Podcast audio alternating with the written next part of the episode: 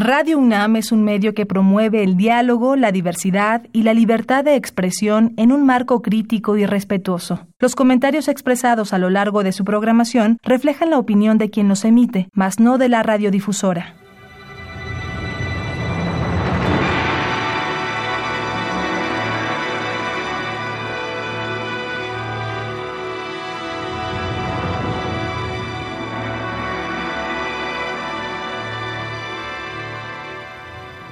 Radio Universidad Nacional Autónoma de México presenta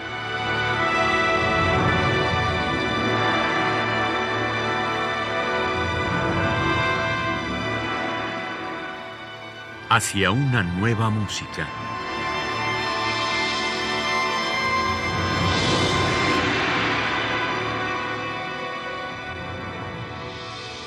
Programa a cargo de Ana Lara. Muy buenas tardes, bienvenidos hacia una nueva música. Soy Ana Lara y tengo el enorme placer de estar platicando el día de hoy con Ángel Gil Ordóñez, director del Postclassical Ensemble. Bienvenido, mi querido Ángel.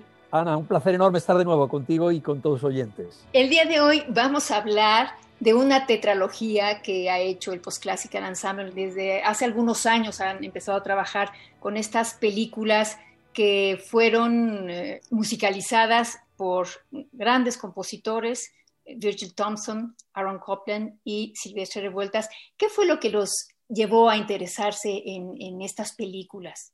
Como hablábamos en el otro programa, eh, una de las visiones y filosofías de Postclassical Ensemble es de qué manera atraemos a un público diferente, ¿verdad? Entonces, eh, ¿qué mejor que el cine para atraer un público diferente a la sala de concierto? Además, un medio, una, eh, eh, una, forma de arte que está totalmente relacionado con la música. Em, empezamos a, investigar y, bueno, eh, evidentemente nuestro director, productor ejecutivo, Joseph Horowitz, que sabe todo o prácticamente todo, me comentó de estos extraordinarios documentales que se crearon en la época de la Depresión Americana eh, y que luego fueron, eh, de alguna manera, afrontados por el gobierno en el momento, por, con la administración de, Roosevelt, de, eh, que se llamó el famoso New Deal. A mí me pareció fascinante el tema. Y además es totalmente relevante en estos momentos. Sí. todavía más relevante. Es algo relevante siempre, pero en estos momentos. y bueno, empezamos, empezamos a investigar y nos encontramos con estos dos primeros documentales magníficos de, eh, con música de Virgil Thompson, con cinematografía de Pare Lorenz, El arado que horadó las llanuras y El río, The Plow That Broke the Plains and the River. Más adelante nos encontramos con otro extraordinario documental de eh, Aaron Copland, La ciudad, The City, y en medio de estos documentales nos encontramos con una extraordinaria película con música de Silvestre Revueltas, dirigida por Fred Zinnemann y Guillermo Gómez Muriel, filmada en México y con la cinematografía de Paul Strand. Entonces empezamos a encontrar conexiones entre estos cuatro documentales y nos damos cuenta que hay muchísimos puntos en común. El primero es Paul Strand, el gran cinematógrafo, que luego, después de redes, se convierte en el cinematógrafo de estas dos películas, de The Plow That the Plains y The River. Y luego hay una componente todavía más importante, es que son documentales totalmente financiados por el gobierno. Los cuatro, efectivamente. Los cuatro. Pura y dura propaganda. Maravillosa propaganda. ¿eh? Es decir, el gobierno decide que hay una serie de problemas y qué mejor manera de afrontar, de hacer consciente a la sociedad de que el gobierno tiene que participar, tiene que eh, tomar medidas para atajar esos problemas de la depresión. Y entonces a este extraordinario presidente que es Roosevelt se le ocurre, pues tenemos que incluir a los artistas para ayudarnos a concienciar a la población de que existen estos problemas. Y es un momento único en la historia de amalgama de artistas con una situación política. Eso evidentemente algo que los soviéticos ya habían hecho con fantástica eh, calidad, por el cine de Eisenstein, eh, músicas de compositores como Sostakovich, Prokofiev, etc. Entonces, ese es el, el lazo en común de estos cuatro documentales. Por un lado, propaganda política, claramente, para transmitir una idea de una necesidad y luego esta amalgama extraordinaria de artistas que al final acaban coincidiendo. Bueno, yo, yo haría una diferencia entre la publicidad que hacen las películas norteamericanas con relación a la mexicana, porque en el caso de The Plow That Broke the Plains, de The City y de The River, en los tres casos muestran cómo el hombre ha devastado la naturaleza, eh, que naturalmente, y eso estamos hablando de los años 30, o sea, Así es. ya casi 100 años destrozando la tierra y seguimos, en, en ese sentido son súper actuales, y después cómo el gobierno tiene la solución, ¿no? Eso es, eso es extraordinario. Estoy, me alegro mucho que menciones esto porque esto es eh, crucial para entender estos documentales que efectivamente en redes eh, eh, no es precisamente el mismo desarrollo, aunque hay algo muy parecido que luego veremos. Pero tienes absolutamente la razón. Eh, el gran documentalista eh, George Stoney, que fue el que, con el que colaboramos al principio para la restauración de estas bandas sonoras que estaban en un estado terrible, nos comenta que efectivamente esa era la idea de los documentales. Estaban pensados como un sermón eh, evangélico. Es decir, vivíamos en armonía con la naturaleza, éramos buenas personas, todo era maravilloso. Pecamos, es decir, nos industrializamos a lo bestia y hemos destrozado. O sea, realmente hay, un, hay una voz aquí ecologista impresionante. O sea, son probablemente los primeros documentales que empiezan a hablar del problema del medio ambiente también. ¿Y cuál es la solución? El gobierno tiene la solución, como tú me has dicho. Es decir, están estructurados en tres partes clarísimas. Éramos buenos y vivíamos felices, pecamos, creamos, destrozamos la naturaleza, eh, nos alejamos de nuestra esencia como seres humanos, pero el gobierno tiene la solución. Y esta es la solución en cada caso.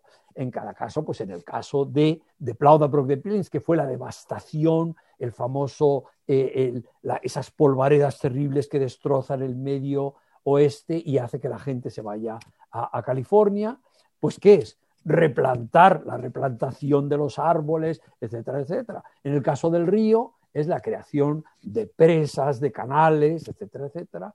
En el caso de la ciudad es los suburbios, la creación de los suburbios, que además tiene una influencia alemana enorme, ¿no? Entonces, ¿cómo los compositores responden a eso? Eso es maravilloso, es lo que a mí me fascina de, la música, es decir, utilizan músicas que eh, eh, Virgil Thompson claramente, himnos religiosos que la música, que los, eh, em, el auditorio inmediatamente reconoce, canciones populares. Entonces es verdaderamente sensacional. Y la música tiene un valor increíble. Y como te digo, las versiones originales estaban en muy mal estado y las restauramos completamente. Y yo creo que ha sido una labor muy, muy interesante. Sí, cambia completamente la, parte visual, por supuesto, ¿no? Cuando tienes una música como lo han hecho ustedes con el Post Classical Ensemble. Y bueno, pues vamos a escuchar tres números de The Plow That Broke the Plains de Virgil Thompson. Vamos a escuchar en primer lugar el preludio y eh, otra pieza que se llama Cattle, antes de, hablar de Devastation, devastación, que comentaremos antes de escucharla. Pues entonces los invitamos a escuchar la versión del Post Classical Ensemble dirigido por Ángel Gil Ordóñez.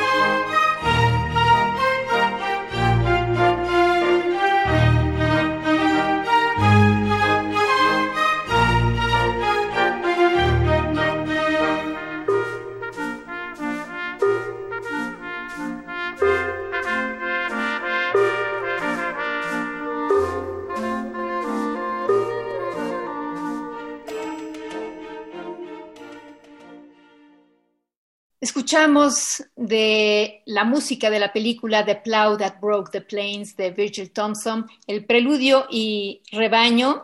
Y quiero que comentemos sobre este último número, que es el final de la película, en donde muy curiosamente eh, Virgil Thompson pone una habanera que uno dice, ¿y, cómo es que llegó ahí? Cuéntanos tu, apreciación al respecto. Mira, este es el gran misterio, eh, que nadie se pone de acuerdo por qué. Eh, dicen que es un tango. A mí, sinceramente, me parece que es una habanera. Pero bueno, parece ser que a Bill Thompson le encantaban los tangos.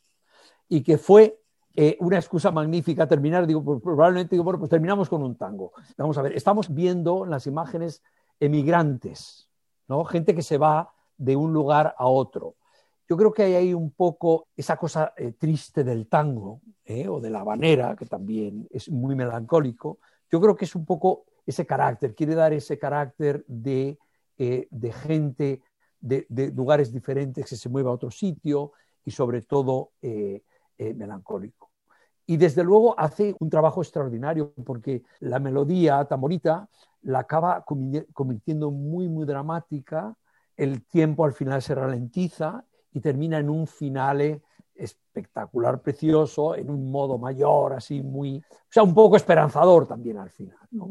Bueno, pues vamos a escuchar Devastation, Devastación, que es parte de la película The Plow That Broke the Plains de Virgil Thompson, en la interpretación del Postclassical Ensemble dirigido por Ángel Gil Ordóñez.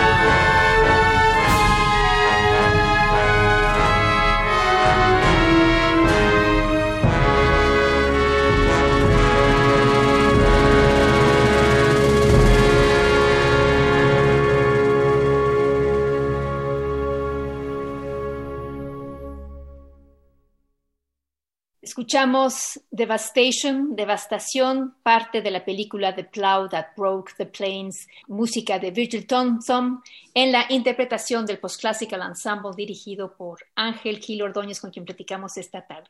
Bueno, del mismo año, aunque fue hecha antes que, que lo que acabamos de escuchar, es justamente Redes de Silvestre Revueltas, que si hablamos de, audio en mal estado, pues esa película no se podía oír, ¿no? Mira, yo cuando hablamos de Revueltas es, una gran debilidad, es un compositor que a mí me, fascina. Y fíjate, voy a decir una barbaridad, y, es que eh, yo veo a Revueltas muy cercano a la generación de la música española de 1927. O sea, la estética, evidentemente, el contenido no, pero esa estética de revueltas es, desde mi punto de vista, muy europea y muy española por también su conexión tan tremenda con la Guerra Civil Española eh, y con esos compositores y con esa idea de buscar las raíces del momento eh, de una manera moderna. A mí me parece, probablemente sea quizá de la mejor música que ha escrito Revueltas. Eh, el funeral de, Redes es eh, verdaderamente una obra maestra, maleriano, pero tan personal. ¿no? Eh, entonces, fue un descubrimiento esta obra, sinceramente, el, escuchar toda la, banda sonora. Como muy bien dices, cuando vimos la película original, la banda sonora era un desastre, está claro que el pobre Vueltas debió tener un ensayo y medio o menos y y verdaderamente hizo lo que pudo. Y a mí, y claro, nos daba terror porque verdaderamente la, banda sonora no reflejaba la maravilla que es la, música, ¿no? Y luego ocurrió algo muy interesante y es que, fíjate qué curiosidad, que el famoso director eh, de cine americano, eh, Martin Scorsese, eligió, me parece que fueron siete películas que él considera obras maestras del cine universal y restauró la película. Entonces dijimos, esta es la gran oportunidad para, ahora que tenemos una imagen todavía más pristina, fabulosa con la fotografía de, Paul Strand, qué mejor momento para restaurar totalmente la banda sonora. O sea que en este DVD que Naxos eh, eh, sacó, tenemos restaurada tanto la, eh, la cinta cinematográfica como la banda sonora. Y yo creo que es el mejor homenaje que le podíamos haber hecho a Silvestre Revueltas, que es tener la banda sonora completa, pues con un sonido magnífico y, en fin, eh, yo creo que con todo el cariño con el que yo pude dirigir esa, esa, esa música. No, una, una versión fantástica, pero además una de las cosas que ayuda a, poner en relieve la música de revueltas es que hay muy poco diálogo en esta, en esta película, ¿no? Entonces la música ahí toma realmente todo el espacio que, le corresponde y además, como lo comentamos en el programa que hicieron ustedes sobre, sobre redes, eh, para mí fue un descubrimiento darme cuenta que en realidad la música de revueltas es el personaje principal. O sea, no como música, como el hombre que, este, que está viviendo todas estas historias y que nosotros sentimos lo que él siente gracias a la música. Sin lugar a dudas. Desde mi punto de vista es la, conjunción de un poema visual extraordinario con un poema sinfónico, que se complementan y nunca se acaban de molestar. Es decir, eh, es muy importante eso. A mí eso me parece increíble que tanto Fred Zinnemann como Gómez Muriel dijeran, todo esto es tan bello que cuando hay diálogo no podemos tener música. Y cuando tenemos música, solo podemos tener imágenes. Y eso es eh, la fotografía de Strand. Es que realmente, es que no es un documental, es como una fotografía detrás de otra, ¿verdad? Las caras, los paisajes. Em, verdaderamente es una, es una obra maestra. En fin, lo dice Scorsese, no lo digo yo. ¿eh? Yo evidentemente soy parcial, pero el hecho de que lo diga Martin Scorsese, que lo haya elegido entre una de las siete mejores eh, películas de la historia, pues ya lo está diciendo todo. Bueno, vamos a escuchar la introducción, el funeral y los pescadores de la banda sonora de Redes de Silvestre Revueltas en la interpretación de Classical Ensemble dirigidos por Ángel Gil Ordóñez.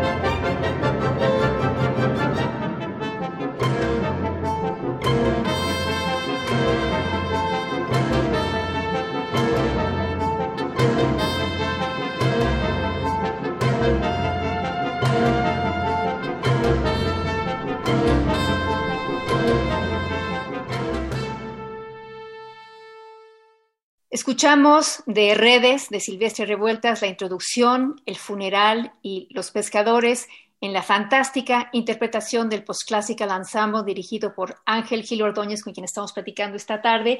Y justamente, eh, como decíamos al principio de este programa, la influencia de Revueltas en Copland fue enorme y lo inspiró para hacer la música que se llama The City, la ciudad, que, como decías tú, pues, es parte de, este, de esta idea del gobierno norteamericano de mostrar cómo el gobierno puede cambiar la situación desastrosa, en este caso las ciudades. Cuéntanos de esta música. Copland estaba fascinado con México. Estaba fascinado con la idea del México post-revolucionario en, en el cual el artista tenía voz en la sociedad, en la justicia y en el gobierno, que fue un poco lo que pasó también en España durante la, eh, durante la República, antes de la Guerra Civil. Es decir, los artistas, los intelectuales, tenían voz en ese momento. Y eso en Estados Unidos era impensable. Que un compositor pueda ser, estuviera a cargo del sistema educativo, de, eh, musical o de, de un museo, eso era impensable en Estados Unidos. Entonces, Copland estaba fascinado con esa idea y por eso sabes que visitó muchas veces México y luego evidentemente con lo que el país ofrecía musicalmente. En México, pues ya lo sabemos todos. Eh, bueno, yo también soy parcial porque mi esposa es de León, Guanajuato, o sea que también tengo ahí, tengo ahí parte, me tocáis en el corazón.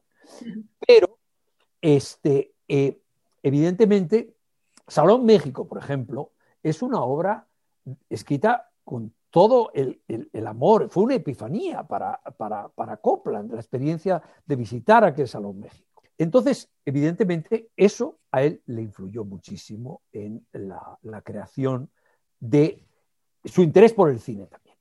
Porque, claro, ¿qué buscaba Copland haciendo música para cine? Acercarse al pueblo. Es decir, lo que él quería era, de alguna manera, repetir esa experiencia que vivía en México, que los compositores estaban cerca del pueblo.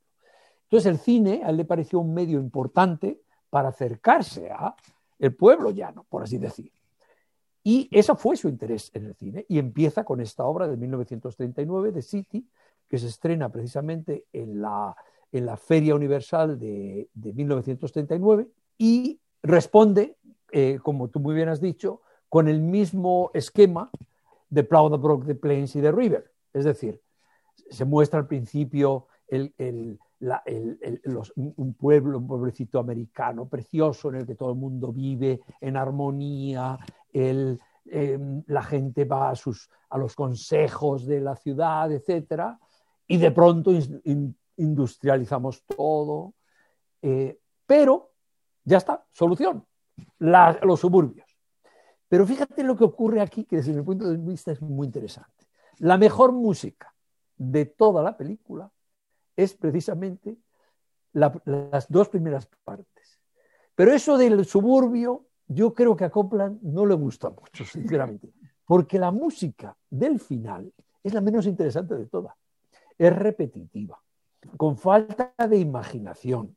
Eh, sin embargo, en la tragedia, Copland está soberbio. Y luego la escena, que eh, me imagino que, vas a, eh, que vamos a escuchar, de eh, la ciudad de Nueva York a la hora del, almuerzo, que es la base de lo que luego llamamos música minimalista. Realmente está avanzando Copland en estas escenas eh, esa, repetición extraordinaria de motivos. Eh, bueno, pues estamos escuchando ya a Philip Glass y a Steve Reich en, esas, en esa obra. Y sin embargo, en la música del suburbio, en el que todo el mundo es muy feliz otra vez y esto, como que Intenta hacer una especie de, de pastoral, ¿verdad? Frente a la épica de, y a la tragedia del principio, es motivos pastorales, pero tampoco convencido de ellos. Hay una escena preciosa en la que hay una escena de béisbol, en la que sale otra vez el, el Copland de las fanfarrias, etc. Pero en ese momento de todos somos muy felices, no estaba muy convencido Copland, yo creo. Estoy de acuerdo contigo. Bueno, vamos a escuchar justamente eh, la parte del principio totalmente bucólico, que hay un solo de sax absolutamente maravilloso. Maravilloso. Y luego justamente esta escena que si, si, se animan a ver la película entenderán perfectamente por qué nos gusta. Es una escena en la cafetería eh, este, en donde hay la mecanización incluso de, de, lo que la gente está comiendo y estamos escuchando esta música repetitiva. Es genial esta, esta amalgama de la, la parte visual con la parte sonora. La interpretación es la del Post Classical Ensemble y la dirección de Ángel Gil Ordóñez.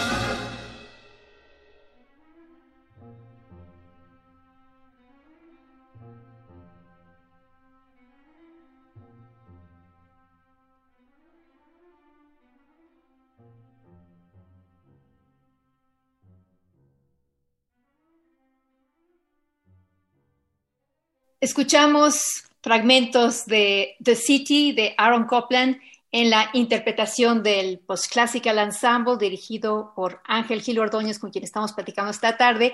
Y la cuarta película que hace esta tetralogía es nuevamente de Virgil Thompson y se llama The River. Es una, banda sonora que se hizo en 1937. Cuéntanos de, esta película. Esta es otra película extraordinaria con eh, Virgil Thompson verdaderamente escribe una música tan americana en, esta obra. Responde también al esquema del, sermón eh, evangélico. Eh, en este caso eh, habla, fíjate, te voy a contar algo que verdaderamente nos, nos afectó mucho. Hicimos esta obra en vivo en el American Film Institute de Washington en 2005, en junio de 2005. El río habla de las inundaciones del río Mississippi. Bueno, ese verano fue el famoso huracán Katrina. O sea, es terrible decirlo, ¿verdad? Pero estamos hablando de una película de 1937 y se produce exactamente lo que se produjo en, este documental, se vuelve a producir en 2005. O sea que evidentemente algo falla en la estructura de, las, de, la política que algo así se volviera a repetir. ¿no? Pero Efectivamente, la música es extraordinaria, muy americana, como decíamos antes, eh, Thompson muy inteligentemente utiliza eh, sermones, de, perdón, himnos de, la iglesia eh, que todo el mundo reconoce perfectamente, utiliza muchísimo folclore norteamericano también, y luego, evidentemente, muy personalmente, y es, pero fíjate que utiliza técnicas eh, compositivas no realmente muy cinematográficas, utiliza fugas, utiliza eh, eh, un contrapunto muy elaborado en algunos momentos y verdaderamente construye una partitura extraordinaria desde mi punto de vista.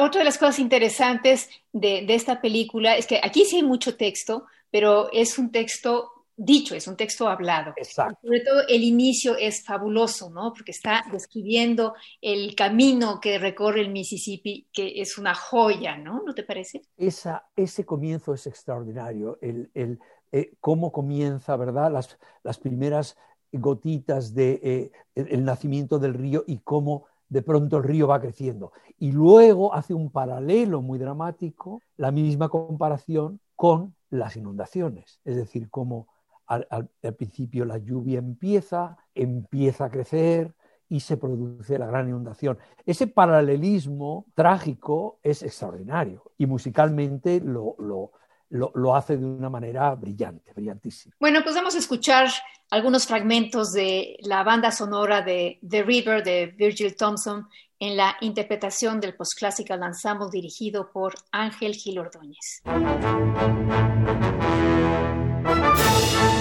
Thank you.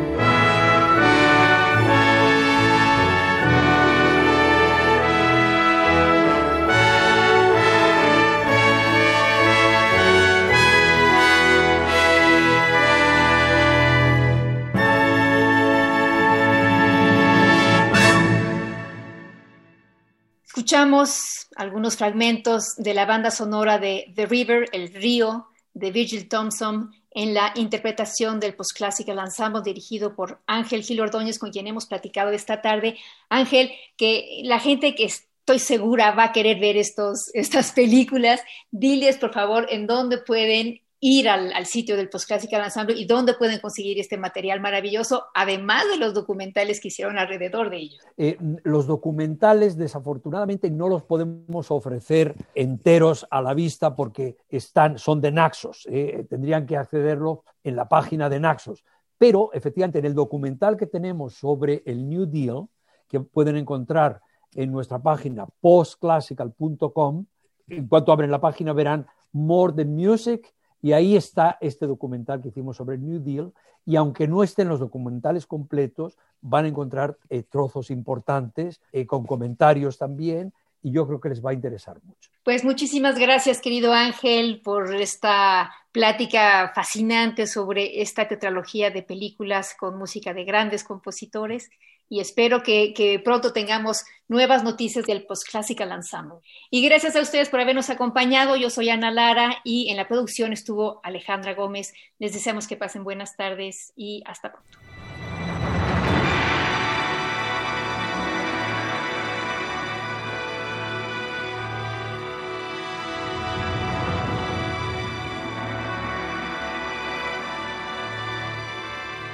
Radio Universidad Nacional Autónoma de México presentó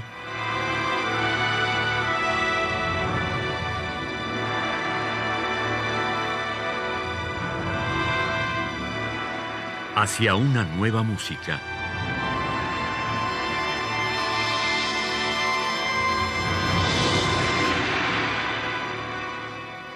Programa a cargo de Ana Lara.